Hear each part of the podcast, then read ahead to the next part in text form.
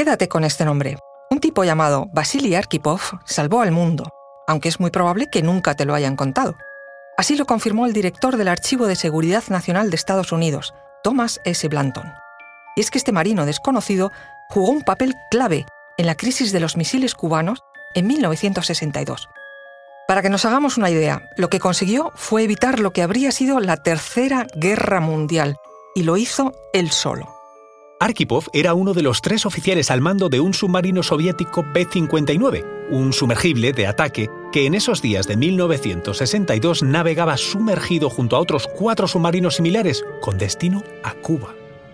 Descubrimos los enigmas ancestrales en torno a la muerte, las escenas de los crímenes, sacrificios y suicidios que se cometieron en la antigüedad y que gracias a un proceso de momificación nos han llegado hasta el presente Arqueología de la Muerte. Estreno el 18 de marzo en el canal National Geographic.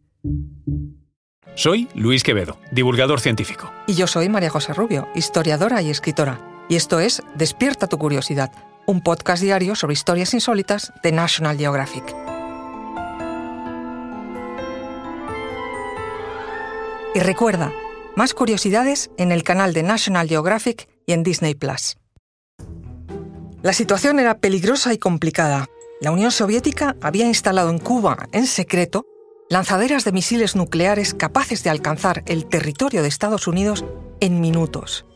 La operación era una respuesta al despliegue de proyectiles atómicos de Estados Unidos en Turquía, que eran a su vez capaces de devastar Moscú en unos 10 o 15 minutos.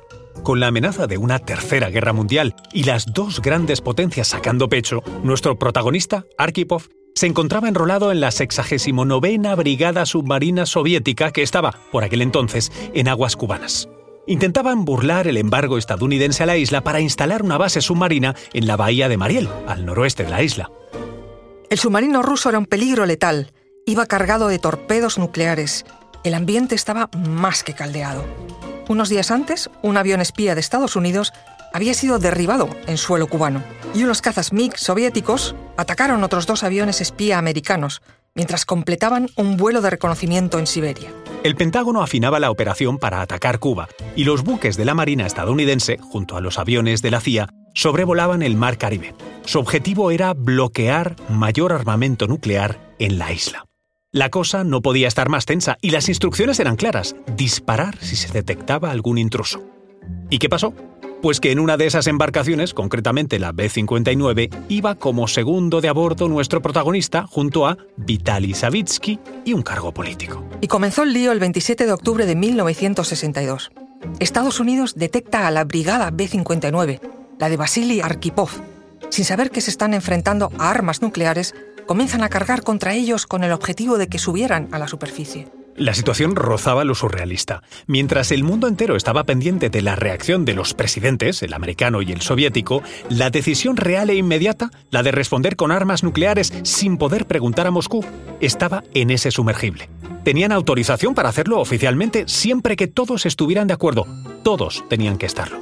Todo esto sin saber si en la superficie había estallado ya la guerra. Las crónicas cuentan que la tensión a bordo fue horrible.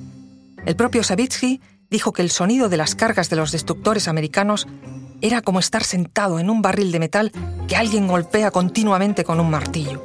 Tras varios intentos fallidos de comunicar con Moscú, el oficial decidió lanzar el torpedo. Literalmente dijo, los volaremos por los aires, moriremos todos, pero hundiremos todos sus barcos. Eso sí, antes reunió a sus hombres para estar seguros de que había quórum. Afortunadamente triunfó el sentido común. Mientras el oficial y Savitsky dijeron sí, el marinero, entonces anónimo, ahora ya nuestro querido Arkhipov, dijo no y salvó al mundo de una catástrofe mundial. Su nombre no se dio a conocer hasta 2002 en un congreso en La Habana en el que se dijo, un tipo llamado Vasily Arkhipov salvó al mundo. Había muerto tres años antes.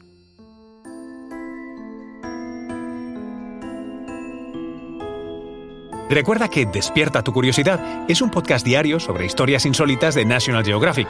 Disfruta de más curiosidades en el canal de National Geographic y en Disney Plus. No olvides suscribirte al podcast y darle al like si has disfrutado con nuestras historias.